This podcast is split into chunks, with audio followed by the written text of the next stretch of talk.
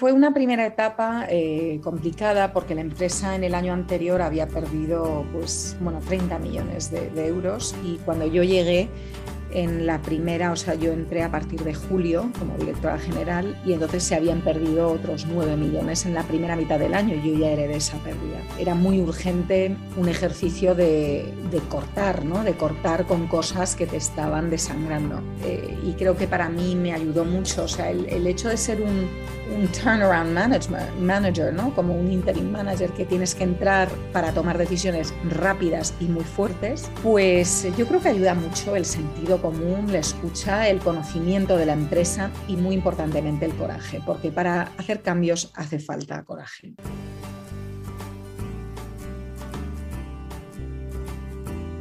Bienvenidos a Outliers, conversaciones de negocio con gente atípica. Soy Joseph Gelman.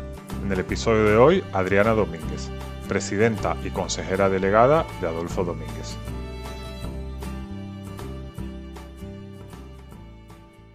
Adriana Domínguez es la tercera generación de una de las familias de emprendedores de la moda más conocidas de España, que actualmente son propietarios de un tercio de la compañía Adolfo Domínguez. Ella tuvo inicialmente una carrera como actriz, en la cual hizo cinco películas, pero en un momento dado, cambios vitales que ella se plantea y los problemas en la empresa la hacen regresar. Se involucra cada vez más en la empresa y eventualmente el consejo la nombra directora general y posteriormente presidente y consejera ejecutiva. Nos contará el proceso de reestructuración y de cierta manera hasta reflote que ha llevado en la empresa y su visión de hacia dónde va la misma y lo que está haciendo. También hablaremos de cómo se gestiona esa combinación de negocio y familia, del hecho de ser una empresa cotizada y de otros temas importantes como sostenibilidad y diversidad.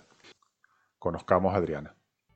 Hola Adriana, ¿cómo estás? Muy bien, gracias. Oye, gracias por estar aquí. ¿Dónde estás hoy? Pues hoy estoy en Madrid.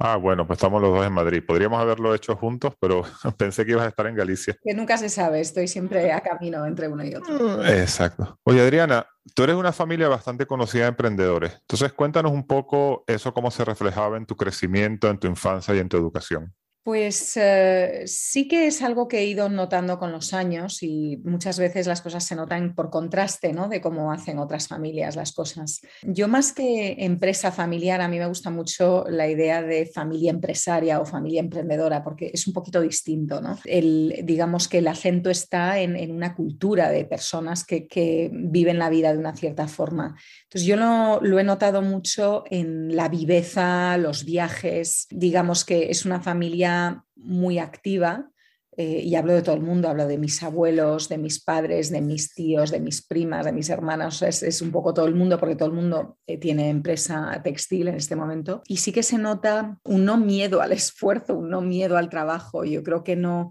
en mi familia nadie habla mucho de, de, del arte de vivir y mucho de, del arte de, hacer cosas, ¿no? de de producir mm, y de manifestar proyectos, ideas y demás. Muy bien, ¿y tu educación cómo fue? Pues mi educación fue un poquito atípica, eh, pero fue atípica ya desde el principio porque yo cambié, yo he cambiado de colegios cada dos años toda mi vida. Entonces, toda mi vida quiero decir que estuve en una guardería que a los dos años la tiraron, entonces me tuvieron que cambiar de colegio. Luego me metieron a otro colegio, hablo pequeñita, y ese colegio cerró al cabo de un año, con lo cual tuve otro cambio de colegio. Y luego ya me fui a Inglaterra a los ocho años. Y bueno, pues mi, mi educación tiene mucho que ver con haber estado interna ocho años y con el hecho de que yo llegaba a países en los que no hablaba el idioma, entonces Inglaterra, Suiza, francesa y Alemania, y al cabo de, del primer año pues ya éramos, esto lo hice yo y lo hicieron mis dos hermanas después de mí, nunca coincidimos en los colegios y al cabo de pues los primeros seis, siete, ocho meses éramos bilingües y habitualmente éramos muy buenas en clase ya, o sea que no nada de perder colegio académico ni nada, con lo cual yo diría que esa es una faceta un poco curiosa de nuestra educación. Y no era muy común en esa época, ¿no? Y sobre todo tan joven irse ¿Eso para ti fue natural o fue un poco un shock? Eh, no, no, no fue un shock, porque yo creo que todos los padres que tienen intención de hacer algo, pues educan a sus hijos para ello y les avisan. Y yo desde los seis años sabía que me iba fuera a los ocho, con lo cual no sé, para mí era bastante normal. Recuerdo un poco el shock de otras familias cuando hablan con mis padres, pero ¿cómo vais a hacer eso? ¿Pero cómo es posible y tal? Pero bueno, nosotras no lo veíamos así, mis padres tampoco, y esto no quiere decir que no tenga sus momentos complicados y difíciles, porque claro que sí, pero a mí me ha gustado mucho y a mis hermanas también, la verdad. Ok. Y cuando llega el momento de, estudiar en la universidad, ¿qué decides hacer? En la universidad, em, bueno, lo de decidir hacer, yo creo que me hubiera encantado hacer algo de humanidades, no una humanidad precisa tipo antropología, sino yo que sé, empezar con algo más eh, mixto. Em, lo que pasa es que entre que en España eso no existía, una carrera como más transversal y, que además eh, yo pues soy hija de una época en que se consideraba que había carreras que tenían salidas y otras que no tenían salidas. Supongo que eso sigue siendo así, pero el tipo de carreras que tienen salidas han ido cambiando. Entonces, bueno, finalmente eh, yo tuve pues una elección de una serie de opciones y, elegí una carrera lo más internacional posible, que era lo que a mí me resultaba familiar y yo estudié ICAD4, que es Empresariales Internacionales, hice dos años aquí, dos en Francia. Es interesante porque hemos tenido ya varios entrevistados que también tiene, tenían intereses humanísticos, inclusive de diseño, y todos cuentan la misma historia, ¿no? Son todos de generaciones similares, que los padres le decían, no, no, tú estudia ingeniería o como mucho ADE, pero nada, nada de diseño, creatividad, publicidad, humanidades ni nada de eso. Sí, es curioso porque en mi caso además soy hija de diseñadores, tanto mi padre como mi madre lo son, pero bueno, también son empresarios y bueno, claramente había una cultura que había que estudiar otro tipo de cosas. Bueno, tú me has contado que tuviste algunas experiencias laborales en el mundo corporativo muy joven, mm. pero que te diste cuenta rápidamente que eso no es lo tuyo y que te decides ir a Estados Unidos a hacer algo más creativo, ¿no? La, carrera que elegí era una carrera que además de ser internacional, o sea, que, que estudias dos años fuera, también tenía incluido el hacer prácticas durante largo tiempo, o sea, eran prácticas de seis meses cada una, eran dos, dos. Antes de acabar la carrera tenías que haber trabajado un año. Entonces yo lo hice en Madrid, hice banca de empresas en Bankinter y en París, em, digo, en Francia hice Hotel de Crillon, eh, que es un hotel muy bonito en, la Plaza de la Concorda en, en París, y ahí mm, hice marketing y ventas. Entonces, bueno, tenía una idea de cómo era el mundo corporativo antes de salir de la carrera, cosa que además me parece muy práctica y es un poco como el sistema alemán de educación con aprendizaje y todo esto. Y, nada, me quedó bastante claro que no, o sea, que si tenía que salir directa con 22 años a empezar a trabajar en una de estas empresas, pues yo me quedaba eh, bastante a medio camino de lo que quería hacer realmente con mi vida. Entonces pedí si me podían extender la educación y poder hacer un máster inmediatamente después en Estados Unidos para especializarme en una industria creativa, que era en este caso el cine. Ok, entonces llegas a Estados Unidos pensando en pivotar, ¿no? ¿Qué te encuentras ahí y cómo te vas encaminando? Pues lo que me encuentro es, es con, con, un fracaso inicial que se transformó en oportunidad, como, como son estas cosas, ¿no? Es decir, yo estuve durante un año intentando entrar en tres universidades para hacer producción de cine, eh, el máster, o sea, posgraduado, y al final en dos no me consideraron, pero en una, que era UCLA, UCLA, la de Los Ángeles, fui finalista, tuve que ir a entrevistas a Estados Unidos y, y finalmente quedé primera de lista de espera. Después, eh, o sea, de dos mil y pico personas elegían a 25, yo fui la 26. Entonces les pregunté, oye, si espero el verano, pues puede que caiga alguien. Y me dijeron, mira, en 30 años que lleva este programa no ha caído nadie nunca, con lo cual ya puedes ir buscando otra cosa. Entonces, bueno, eh, ante esa circunstancia me, pues me quedé un poco bloqueada de decir, pues, pues ahora qué hago, ¿no? Con, con, o sea, no quiero entrar en un mundo corporativo y no tengo dónde estudiar. Entonces, durante un año me creé yo a mí misma un programa de estudios, lo hice en Nueva York. Mientras lo hacía, pues estudié distintas cosas, entre ellas interpretación, y ahí me quedé. Me gustó muchísimo, me, me fue muy bien, me cogieron en el acto estudio y todo un poco a contra de lo que yo hubiera pensado de mí misma. O sea, no era como una idea que yo tenía de ser actriz, ni mucho menos pero, pero bueno, funcionó, me encantó y, me metí para gran sorpresa de mi familia entera y de mi misma también, sí. Para el que no lo tenga presente, tú fuiste actriz, hiciste un buen número de películas, ¿no? Cuéntanos un poco de eso. Estudié tres años en Nueva York y luego me dediqué, además de eso, otros cinco años a trabajar como actriz. Todo pues me llevó a hacer cinco películas, de las cuales las primeras tres eran en España, la cuarta era una, coproducción internacional, que es la me generó un poquito más de movimiento, que se llamaba el puente de San Luis Rey y era con Robert De Niro, Kathy Bates, um, Harvey Keitel y, muchos otros actores. Y entonces ellos pues fueron muy cariñosos conmigo. Era una película coral, entonces mi, mi papel era igual de importante que el de ellos. De hecho, como eran tantos actores conocidos, porque acabo de decir tres, pero hay muchísimos más, Geraldine Chaplin, además Gabriel Byrne, es que había muchísimos. Y entonces tomaron la decisión de títulos, los créditos, hacerlos en orden alfabético. Entonces, yo soy Domínguez, yo iba justo después de De Niro.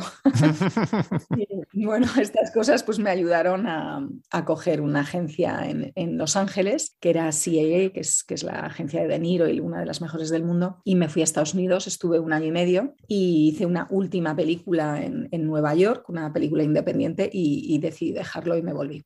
Claro, pero aquí fueron cinco años de actriz, em, hiciste cinco o seis películas y parecía que esa era tu carrera. Entonces, ¿por qué, lo, ¿por qué lo dejas y por qué te vuelves? Son muchas razones. Una importante es que me encanta el oficio, pero no me gusta la profesión. Y de las cosas que a mí no me gustan de la profesión es que, o sea, el uso de tu tiempo es que estás buscando trabajo, o sea, estás desempleado la mayor parte de tu tiempo y ocasionalmente trabajas.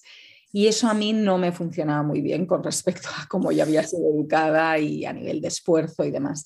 Luego tampoco hay una correlación entre lo bueno que seas, eh, no por decir que yo lo era, pero sí que en el acto de estudio conocía mucha gente muy buena que no tuvieron carreras, porque hay un elemento de suerte muy importante en el mundo de la interpretación, de, que se crucen los caminos, ¿no? de que hay un proyecto y de que te vean. Y... Entonces, no, está muy en tus manos, eh, no es muy meritocrático en ese sentido, está basado muy en, muy en el aspecto, eh, mucho menos, por supuesto, en Inglaterra o, en, Europa en, general. Eh, entonces yo tenía la un poco la opción de volver de Estados Unidos y hacer carrera en Europa o dejarlo del todo. Y como ya llevaba cinco o seis años colaborando con Adolfo Domínguez en el storytelling de la marca, que realmente es la comunicación, pues me fui inclinando más hacia, hacia ese proyecto.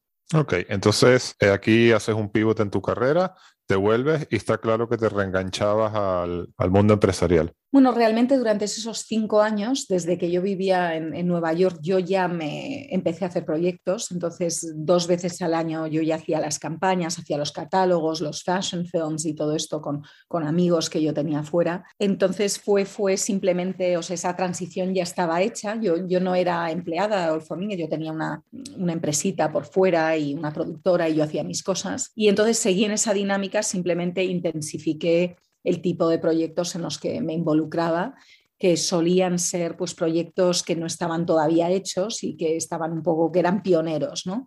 Y, ahí es donde me metía yo y con creciente intensidad y por eso tomé la decisión bastante abrupta de dejarlo otro, porque si no lo, otro em, ocupa mucho espacio mental, tienes que estar muy disponible, aunque no, no forme parte mucho de tu año, realmente tienes que tener disponibilidad 100%. Entonces, es, disturbia un poco el poder hacer otros proyectos.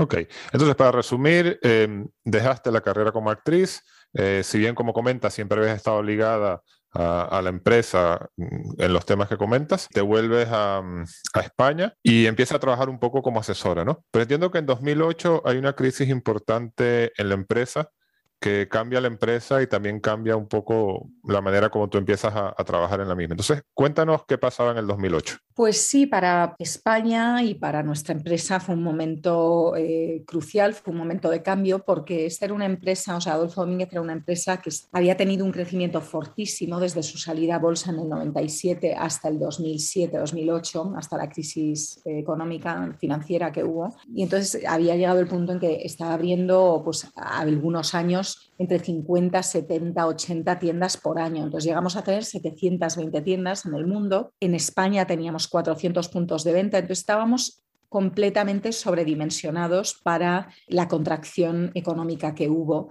y que además en España no fue como es en Estados Unidos, donde dejan caer la economía y entonces en un año, un año y medio se regenera y vuelve a donde estaba o, o lo que fuera. ¿no? En España, pues como no se deja caer, pues hay un lento caerse a lo largo de los años. Entonces la crisis se puede llegar a extender 10 años tranquilamente e, y muchas empresas no se terminan de recuperar. Entonces yo creo que en Adolfo Domínguez fue un momento crucial porque, porque estaba sobreexpuesta a la demanda. Eh, en España específicamente. En esta época, para situar un poco a, la gente de lo que después tuviste que tú darle la vuelta, entiendo que aparte de la, de la crisis macroeconómica y la contracción del consumo, sobre todo en España, había temas de, de puntos de venta mal definidos, había temas de que os quedaste un poco atrapados entre el low cost y el lujo. Coméntanos un poco de eso para entender la situación eh, ahora que ocupo el puesto de CEO y sé lo complicado que es un plan estratégico y, acertar, yo no diría que se habían tomado malas decisiones. Yo creo que eran decisiones que funcionaban para un entorno económico que cambió abruptamente y esas decisiones ya no eran válidas para un nuevo entorno. ¿no? Entonces, por ejemplo, en España pre-2008 había una enorme burbuja inmobiliaria que se traducía en los espacios comerciales, las grandes calles y los alquileres. Entonces, básicamente no había negocio que pudieras hacer para pagar los alquileres, eran alquileres absolutamente inmensos. Entonces, de alguna forma había la expectativa de que había que estar comerciando pues simplemente para pagar el alquiler, que no quedaba margen para, para el resto de gastos. ¿no? Entonces la decisión que se tomó fue ir a calles secundarias, calles que estaban pues paralelas o perpendiculares a las grandes calles tradicionales. Y esto durante muchos años, durante cinco o seis años, funcionó muy bien porque la gente se paseaba, había un momento pues, de consumo donde la gente no tenía miedo a consumir y entonces se movía, callejeaba y demás. Cuando llegó la crisis, la gente no quiso consumir más, eh, con, razón, y se, contrajo todo su consumo. Cuando tenía que ir a, a, comprar algo, pues iba a una calle específica y ya está. Entonces, todo lo que quedaba por fuera de eso, pues quedaba fuera del circuito. Entonces, mm. esto era imprevisible eh, antes de la crisis. Entonces, yo, diría que eso es un poco lo que sucedió con respecto a lo que comentas del premium, fast fashion y, y lujo. Esto sucedió en muchas categorías, es decir, cuando llegan las crisis, casi todo el consumo que estaba en el centro, es decir, en una buena relación calidad-precio, donde tienes una exclusividad y una calidad, pero no estás pagando como el lujo, pues se contrae mucho este segmento, pero se contrae en, incluso productos de consumo de, cervezas, de champús, de, todo. ¿eh? Quiero decir, mm. la gente va a o, mucho más barato y ocasionalmente será el lujo de, algo que es mucho más caro. Entonces, bueno, pues es un, espacio que queda un poco estrujado en, en periodos de crisis, pero que nosotros eh, tenemos la determinación de seguir habitándolo porque creemos mucho en ello. Creemos en la calidad que hay en ese segmento y, no que, y, creemos que hay que democratizarlo. Es como un lujo más democrático, digamos. Sí, está claro. Ok, entonces voy a adelantar aquí y después voy a, comentar una frase de tu padre que me gusta mucho. Em, en, en, el 2008, coincidiendo con esta crisis, como dices, tú empiezas a, a meterte más, pero seguías siendo una asesora externa si bien cada vez tenías más voz. Sin embargo, en ese momento se trae un equipo externo, un consejero delegado que no era de, la casa, que viene con su equipo, y, aquello no va bien, ¿no? Entonces, yo aquí hay una frase de tu padre que yo he leído en el, en el país que me gusta mucho, que dice, o que dijo en su momento, la empresa está mejor en las manos profesionales de mis hijas que en las manos de bichos profesionales. Entonces, para mí esto es muy llamativo, ¿no? Y, me imagino que eso tiene que ver un poco con eh, ese voto de confianza que en cierto momento dado el consejo de la empresa te da para que asumas la dirección general.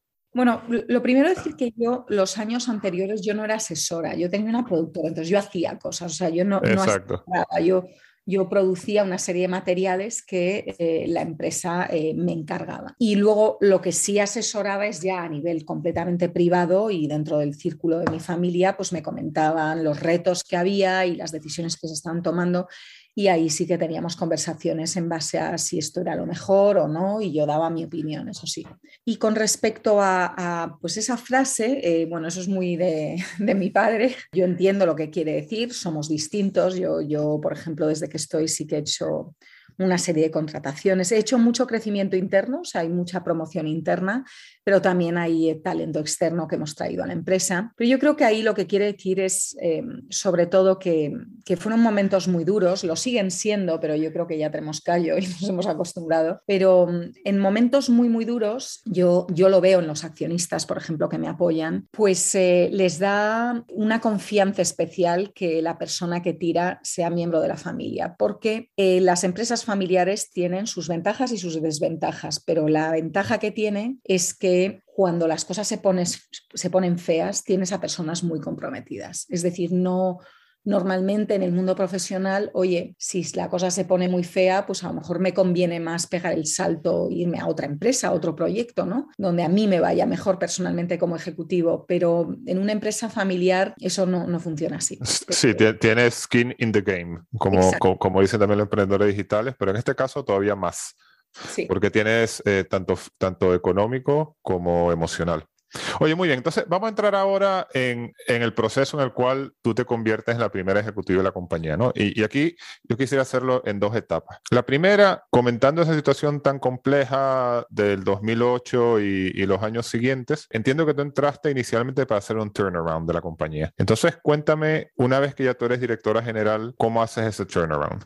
Sí, fue, fue una primera etapa eh, complicada porque la empresa en el año anterior había perdido pues, bueno, 30 millones de, de euros y cuando yo llegué en la primera, o sea, yo entré a partir de julio como directora general y entonces se habían perdido otros 9 millones en la primera mitad del año. Yo ya heredé esa pérdida. Era muy urgente un ejercicio de, de, cortar, ¿no? De cortar con cosas que te estaban desangrando. Y entonces eso hicimos y entonces en esos segundos seis meses del año, que fueron los primeros de, míos y de mi equipo, pues lo, dejamos en cero de pérdidas, con lo cual pues heredamos los primeros nueve, además fue el año del montorazo, con lo cual hubo que dar de baja, o sea que las cuentas eran muy feas ese año, porque además hubo que dar de baja pues todos los créditos fiscales que, exigió el gobierno. De las primeras cosas que yo hice, eh, y creo que para mí me ayudó mucho, o sea, el hecho de ser un, un turnaround manager, ¿no? Como un interim manager que tienes que entrar para tomar decisiones rápidas y muy fuertes, pues yo creo que ayuda mucho el sentido común, la escucha, el conocimiento de la empresa y muy importantemente el coraje, porque para hacer cambios hace falta coraje. O sea, no, no puedes estar pensando en el coste personal que, va a conllevar cada una de tus decisiones. ¿no? Hay un punto donde tienes que poner el interés de la empresa como principal y todo lo demás tiene que quedar en secundario, incluido uno mismo. Y esto, aunque parezca un poco redundante decirlo, yo diría que es una de las razones principales por las que no se hacen las cosas que hay que hacer. Es porque son muy difíciles de hacer y muy difíciles de asumir. Pues entré en julio, eh, yo tenía una sensación de que había dos líneas, de, dos marcas en esta empresa que sobraban, que era la línea U, que es la línea, era la línea joven, y AD Plus, que era la línea de tallas grandes. Y yo tenía la sensación de que una empresa eh, en la situación en la que estábamos solo se podía permitir defender un territorio. Y el, y el territorio rentable de verdad para nosotros y, con reconocimiento del público, no, no, porque lo diga yo, sino porque es el que funcionaba, el que el mercado aceptaba, era Adolfo Domínguez, hombre, mujer y accesorios. Entonces, em, hicimos los números, esto fue una, pues, pues, algo que yo tenía la intuición de que, era el caso en julio, finales de julio. En agosto hicimos los números para calcular evitas particulares a marcas y entender un poco el territorio en, en, el que nos movíamos y qué sucedería si las quitábamos. Dimos cuenta de que, de que iba a ser una buena decisión, pero bueno, pendiente de que la realidad lo confirme y tomamos la decisión en septiembre, lo pasamos por consejo y el consejo tomó la decisión audaz de de, cortarlas. También pensamos que más que cortar, lo interesante el primer y segundo año era cortar y reinjertar, es decir, los atributos positivos que tenían y reconocibles para los clientes volver a inyectarlos en la colección Adolfo Mínguez con la marca Adolfo Mínguez. Es decir, si la U tenía una serie de patrones, estampados y colores que eran reconocibles por el cliente, pues mantener algunos, pero con una nueva etiqueta. Y lo mismo con AD Plus, es decir, la vestibilidad más amplia, meterla dentro de parte de la colección de Adolfo Mínguez. Y eso hicimos, nos permitió racionalizar muchísimo elementos de diseño, elementos de logística, pudimos cerrar oficinas que había abiertas en Madrid, etc. O sea que fue una decisión buena. Y luego, cuando nuestro negocio eh, se mide por años, porque desde que empiezas a diseñar una colección y la empiezas a producir y la traes por logística y la distribuyes, pues pasa un año exacto. Entonces es una decisión que se tomó en septiembre, pero que realmente esa colección sobre la cual trabajamos esto se vio al septiembre del año siguiente y además luego tarda seis años en vender la colección para saber si ha funcionado. Entonces, lo que funcionó fue que acabamos vendiendo lo mismo, pero con la marca principal, con lo cual fue un gran éxito que podría no haberlo sido, ¿eh? porque cualquier decisión estratégica puedes acertar o pegártela y, y, funciona. esto es muy interesante porque cuesta mucho desprenderse de volumen. Y cuando tú cierras tiendas y eliminas marcas, tienes el gran riesgo de perder volumen, que en tu caso pudiste recuperarlo con la marca principal, pero cuesta, ¿no? Le cuesta a los ejecutivos, le cuesta a los accionistas pensar en sacrificar volumen en pos de eh, el EBITDA y que el, el, negocio esté financieramente sano. Totalmente, pero en este caso lo que nosotros hicimos fue eh, aumentar ventas comparables. Si cerramos bastantes tiendas, un total de 150 puntos de venta, pero nuestras ventas en, comparables en, las tiendas que permanecieron eh, aumentó muchísimo y esto es lo que nos permitió el ejercicio de rentabilidad y de corregir las, las, las cuentas de la empresa. Es decir, seguimos vendiendo lo mismo con menos gastos, menos tiendas y menos colecciones. Ok.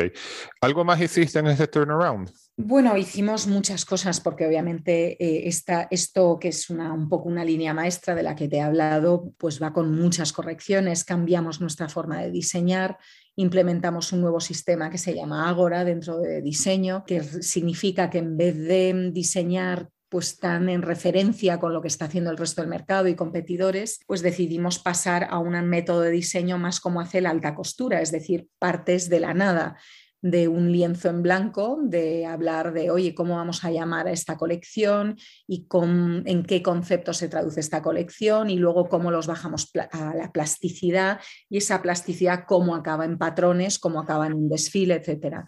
Decidimos volver a desfilar, cambiamos el logo de la empresa, cambiamos el packaging de la empresa, cambiamos la página web de la empresa, rediseñamos las tiendas y las redecoramos, cambiamos muchas tiendas de calle y las llevamos a las calles principales, cambiamos la forma en que hacíamos tanto la ropa como los accesorios, volviendo un poco más a la esencia de nuestro estilo de los años 80. Esto el cliente lo percibió y por supuesto perdimos algunos clientes, pero que eran clientes esporádicos que tanto consumen aquí como en otro sitio y sin embargo ganamos muchos clientes antiguos que habían dejado, perdido interés en nosotros y volvieron a raudales. O sea que fue, fue, fue muy bueno. Ligando con esto de volver a la esencia de la marca, porque tú tienes una visión bastante interesante y digamos que bastante única en el mundo de la moda de hacia dónde va la empresa, ¿no? Entonces, vamos a hablar de esa visión. Bueno, em, nosotros desde el principio, digamos que los primeros años tuvieron mucho que ver con eh, tener una empresa que estaba pues, en situación complicada y enderezar eso. Pero yo creo que a la vez que hicimos eso, o sea, está, está en los planes estratégicos está el fixing, está el branding, que es el, dar valor añadido, el, el, darle un reconocimiento en el mercado a tu marca por una serie de atributos y esos atributos hay que redefinirlos eh, si es que están desdibujados o eh, hacerlos vigentes para nuestra sociedad actual. Y, por ejemplo, acabamos de lanzar una campaña que se llama La Rúa es Bella, que es igual que La Rúa es Bella de los años 80, que es un eslogan que no habíamos utilizado desde los 80, y la hemos declinado en cosas de hoy en día. Hemos hecho el uniforme para las jugadoras del Atlético de Madrid femenino y entonces hemos querido hablar de la cultura del esfuerzo, especialmente en un mundo post crisis sanitaria que se convierte en una crisis económica, eh, va a haber mucha necesidad de, arremangarse, de esfuerzo y de no esperar que las cosas vayan a ser cómodas porque no lo van a ser. Y eso es lo que tienen muy bonito los jugadores, los deportistas. Y es interesante ver el paralelismo pues, con las empresas y con las personas de que estamos en una época en que mm, esto va a ser un poco un requisito, que todos nos pongamos en esa actitud. Entonces, eso es mucho cosas que hemos estado haciendo, es actualizar en, en ese branding, ¿no? en, volver a, que nuestro cliente, o sea, al final una empresa son sus ventas y las ventas dependen enormemente del cliente y el cliente depende de, que seas deseable para él y esa deseabilidad se declina no solo en producto, en mi opinión, porque el producto es una forma un poco antigua de concebir el deseo, porque vivimos en un mundo donde muchas veces el producto está comoditizado, hay mucho producto, hay mucha oferta, muchas marcas. Entonces tiene que venir también por atributos que, que a lo mejor están en el marco ya no tanto del producto, sino de la marca, como por ejemplo la sostenibilidad, que también está en el producto, pero está en la marca, y también también en, cómo llegas a, tu cliente, es decir, la omnicanalidad que ya no es solo tienda física y online, sino que hay muchísimas otras variables, como por ejemplo nuestro proyecto de ADN, que es un proyecto de algoritmo más personal shopper online. Somos la única marca en Europa que lo hemos lanzado. Hay marcas en Estados Unidos que sí que lo están haciendo. Y hay un unicornio en Silicon Valley que se llama Stitch Fix que lo hace y bueno, exploramos el concepto de alquiler, que, bueno, nuestros sistemas estamos trabajando para que nos lo permitan, pero, pero quiero decir que hay muchísimas nuevas formas de poder llegar al cliente con tu producto y esa es la parte de innovación de, nuestra marca. Ligando a este tema de la sostenibilidad, porque hay, hay, un tema fundamental que yo te he escuchado a ti mencionar en algún otro momento, que es el tema del el enfoque que tenéis vosotros con respecto al consumo, con respecto al fast fashion y muy ligado a la sostenibilidad, ¿no?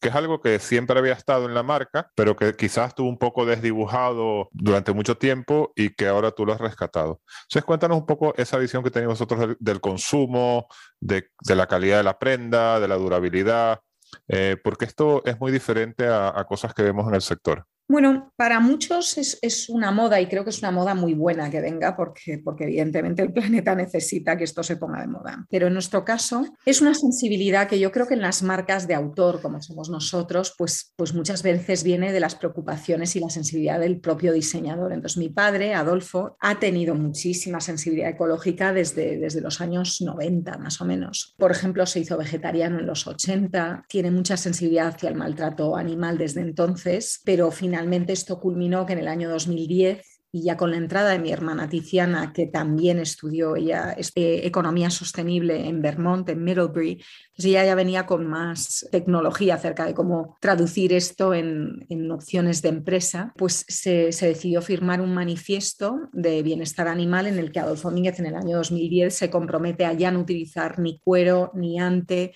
ni plumas, ni, pelajes de ningún tipo en sus colecciones de ropa y hacer una transformación lo más rápida posible en accesorios de tal forma que hoy en día el 80% de las ventas de nuestros accesorios son veganos y el 20% piel, que es el único lugar donde está esa piel. Entonces, este tipo de, cosas que ya existen en, en, nuestro ecosistema de empresa desde hace tiempo, pues desde hace mm, dos años hemos hecho un plan de impacto positivo donde hemos analizado cuál es, más allá de lo que es la normativa de lo que tenemos que ir haciendo en términos de CO2, de consumos de agua, de químicos, que todo eso es muy importante ir haciéndolo, pero también qué queremos hacer nosotros además, es decir, cuál es nuestra sensibilidad específica y que lo recoja un plan estratégico en torno a esto. Pues bueno, es exactamente lo que estamos haciendo, lo estamos cumpliendo. Se nos interrumpió durante los primeros cuatro o cinco meses de COVID porque tuvimos otras prioridades ligadas a la supervivencia,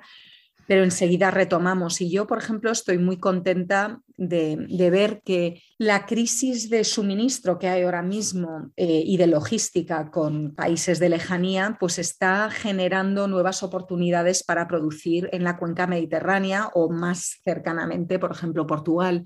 Entonces, nosotros en el último año hemos cambiado de tener un 0,1%, bueno, yo que sé, poquísimo, en cercanía, pues ahora estamos produciendo un 25% en, Portugal. Y eso se ha hecho en un año. Y es un año que nos permite acelerar el plan de impacto positivo porque las, las fábricas que están en cercanía van mucho más evolucionadas en términos de sellos, trazabilidad, en, en, cosas de sostenibilidad. Entonces yo ahí diría que toda esa parte estamos empujando mucho. Y luego hay otra parte de la sostenibilidad que yo me di cuenta cuando estuve mm, hace tres años, creo que estuve en, un evento de, de, moda sostenible que hay en Copenhague, que es una vez al año, y me di cuenta de que nosotros realmente estamos, el lugar que es natural para nosotros habitar, por lo que creemos, por nuestro segmento de moda autor, es el más pionero dentro del mundo de la sostenibilidad, que es los derechos animales, el veganismo, que quiero decir, el no, el no matar animales para vestirnos, sino que pues, haya formas más sostenibles de, de poder poner prendas que abrigan y que son agradables y que funcionan bien.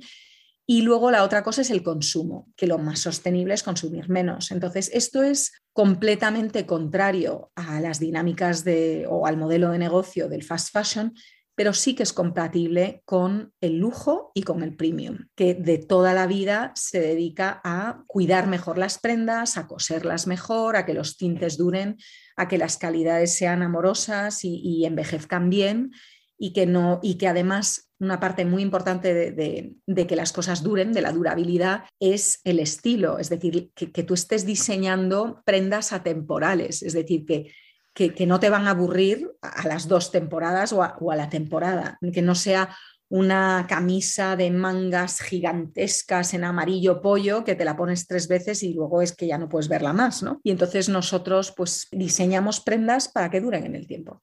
Esto es muy interesante, ¿no? Porque, de nuevo, yo el, discurso que tú comentas lo, compro totalmente, pero podríamos pensar que es contraintuitivo a, lo que pasa en el mercado, ¿no? Y vosotros, al final de cuentas, sois una empresa cotizada y entonces este mensaje o, o esta visión os reafirmáis en ella, vuestros accionistas os apoyan o cómo lo ves, ¿no? Porque es completamente contrario al modelo fast fashion. Sí, es completamente contrario, pero lo cierto, bueno, eh, por, por, decir cosas interesantes que ha traído el modelo de fast fashion, yo creo que ha profesionalizado mucho para todo el mundo elementos de supply chain, de logística, es decir, todos hemos aprendido a hacer las cosas mejor. Y de cara al cliente, yo creo que, bueno, también tiene quizás el interés de que ya no diseñamos una colección que entra a principio de temporada y luego termina en rebajas, sino que hay colecciones diferentes cada mes, o sea, cada colección tiene cinco micro colecciones dentro que, van cayendo dentro de las tiendas, pero se llaman drops, ¿no? Y esas son dinámicas que ha aportado el fast fashion y que hemos adoptado todos los demás y yo creo que, que son interesantes para el cliente desde luego, ¿no? Eh,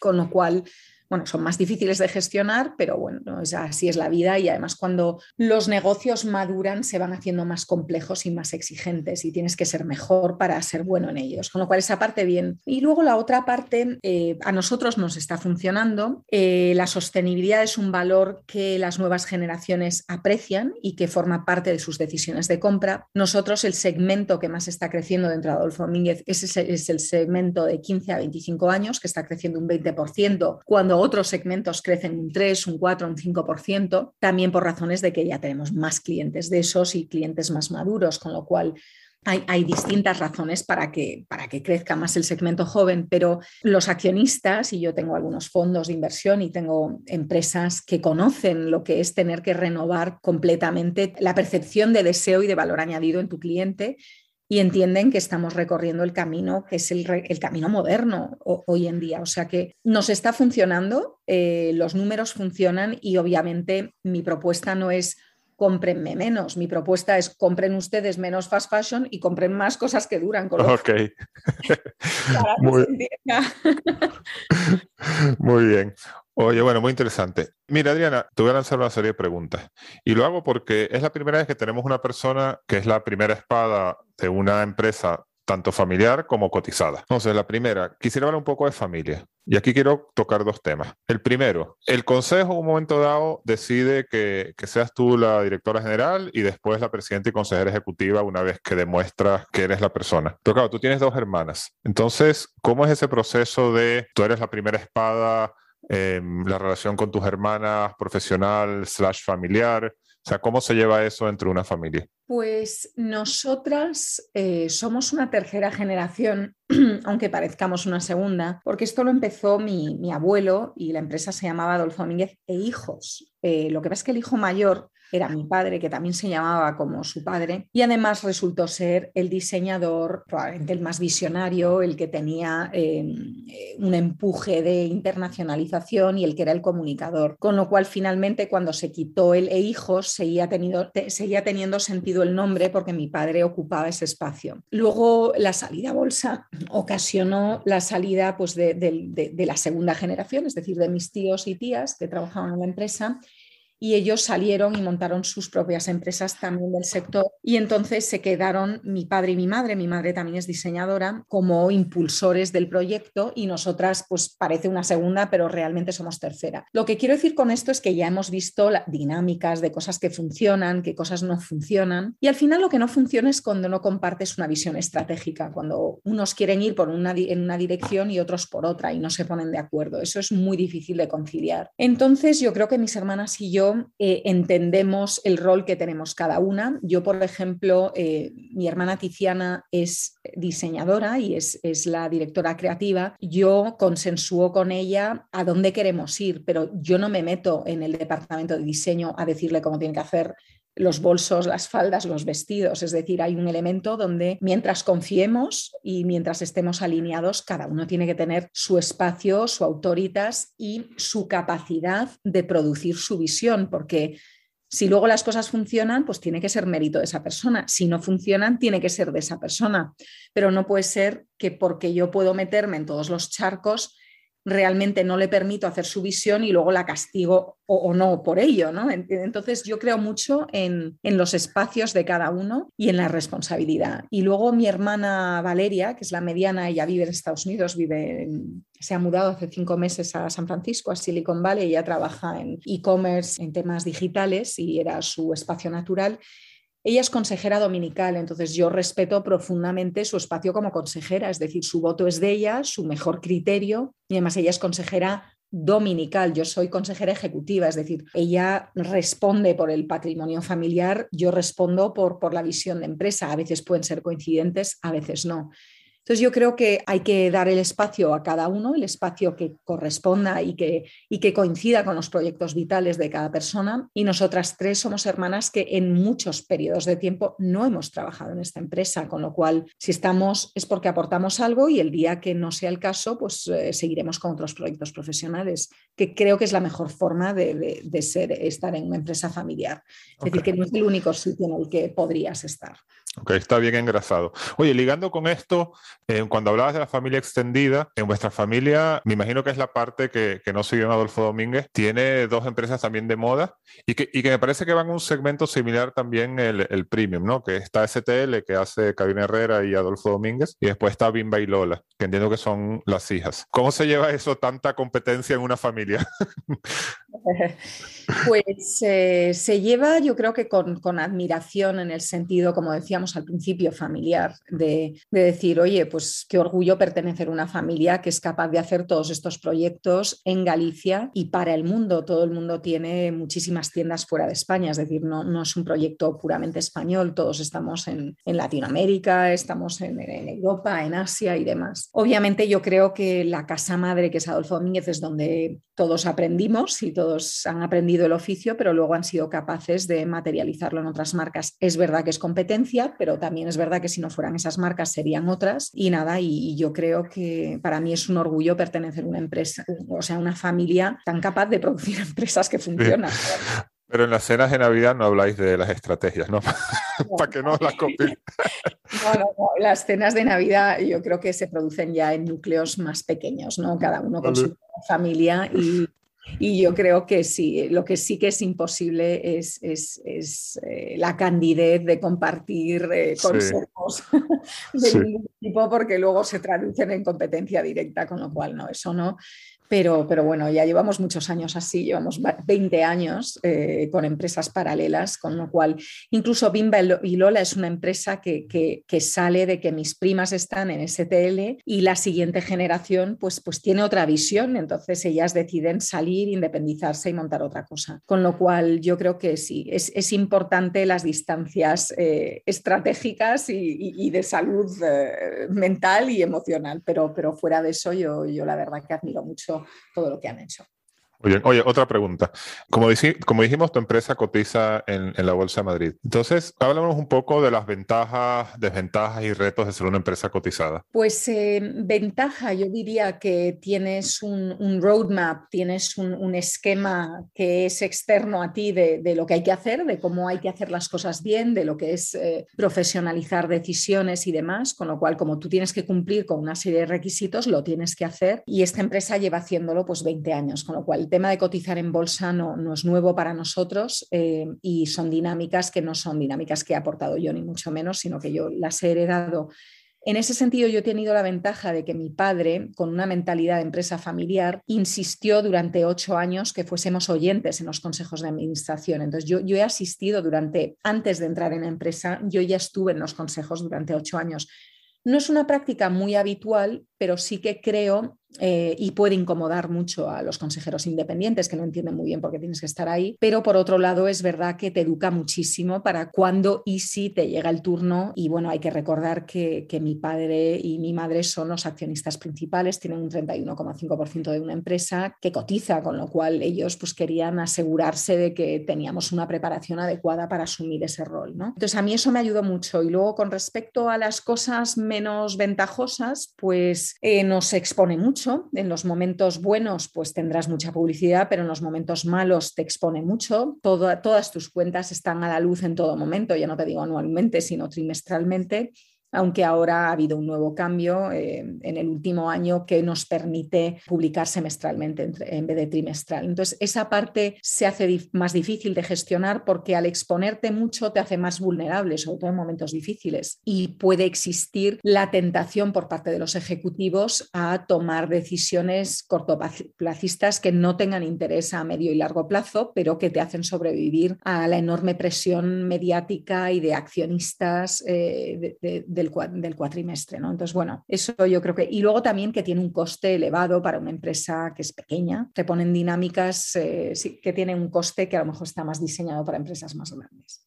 Gracias por eso. Oye, una última. ¿Alguna reflexión sobre lo que significa ser consejera delegada siendo mujer? Pues yo, yo, diría que en mi caso se dan una serie de cosas que no todas tienen que ver con el aspecto femenino, que me hacen atípica y que hacen que yo a veces me siento un poco tinta en cómo quiero hacer las cosas, o sea, no veo muchos referentes, pero en mi caso, pues uno sería mujer, es verdad que hay pocas CEOs en el mundo textil y en otros mundos también, eh, hay muy pocas presidentas ejecutivas en, en, cotizadas en España y en el mundo en general también, pero luego también eh, diría que el, el elemento de juventud, yo no es que sea jovencísima, pero tengo 45 años y para mi oficio no soy muy mayor y entonces eso también es un poco atípico y quiere decir que tú vienes con, con dinámicas que no es porque tú seas así, es porque eres otra generación que, que tiene las ganas de hacer las cosas de otra forma. ¿no? Y eso también es un poquito atípico. Eh, luego el hecho de cotizada y familiar depende. Hay algunas personas que son de empresa familiar y otras no, pero yo,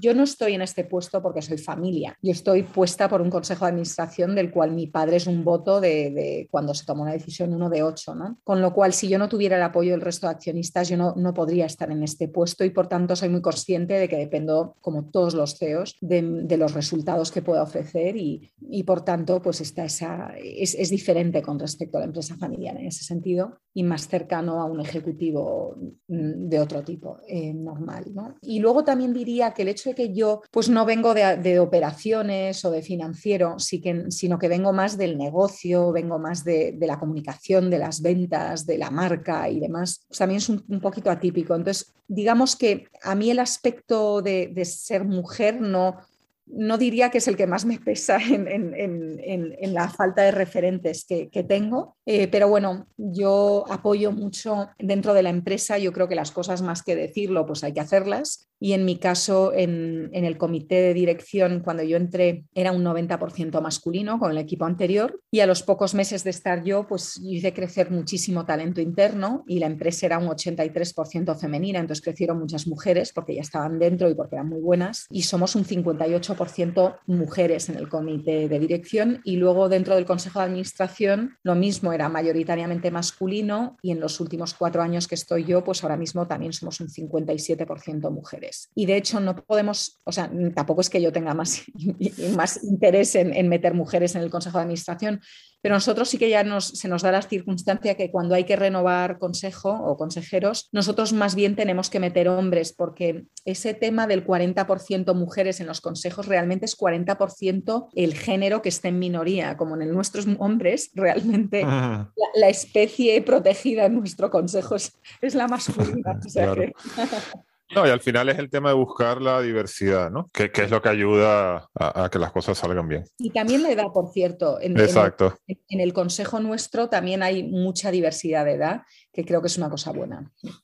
Muy bien. Oye, pues nada. Oye, Adriana, muchísimas gracias. La verdad que una conversación muy interesante porque eres la primera persona del mundo de la moda que hemos tenido en el podcast y ya vamos por la quinta temporada. Así que ha sido muy, yo creo muy ilustrativo el negocio y también muy interesante tu historia personal. Entonces, oye, te agradezco por haber estado con nosotros. Gracias a ti, eh, Joseph, por, el, interés en nuestra historia, en la marca y nada, eh, gracias por apoyar porque así nos conoce más gente y sabrán un poco qué es lo que estamos intentando hacer. Así es. Oye, para terminar, ¿tú crees que este éxito que ha tenido Adolfo Domínguez y tú personalmente se ha debido a que hay un talento innato, a que has trabajado muy duro o has tenido suerte?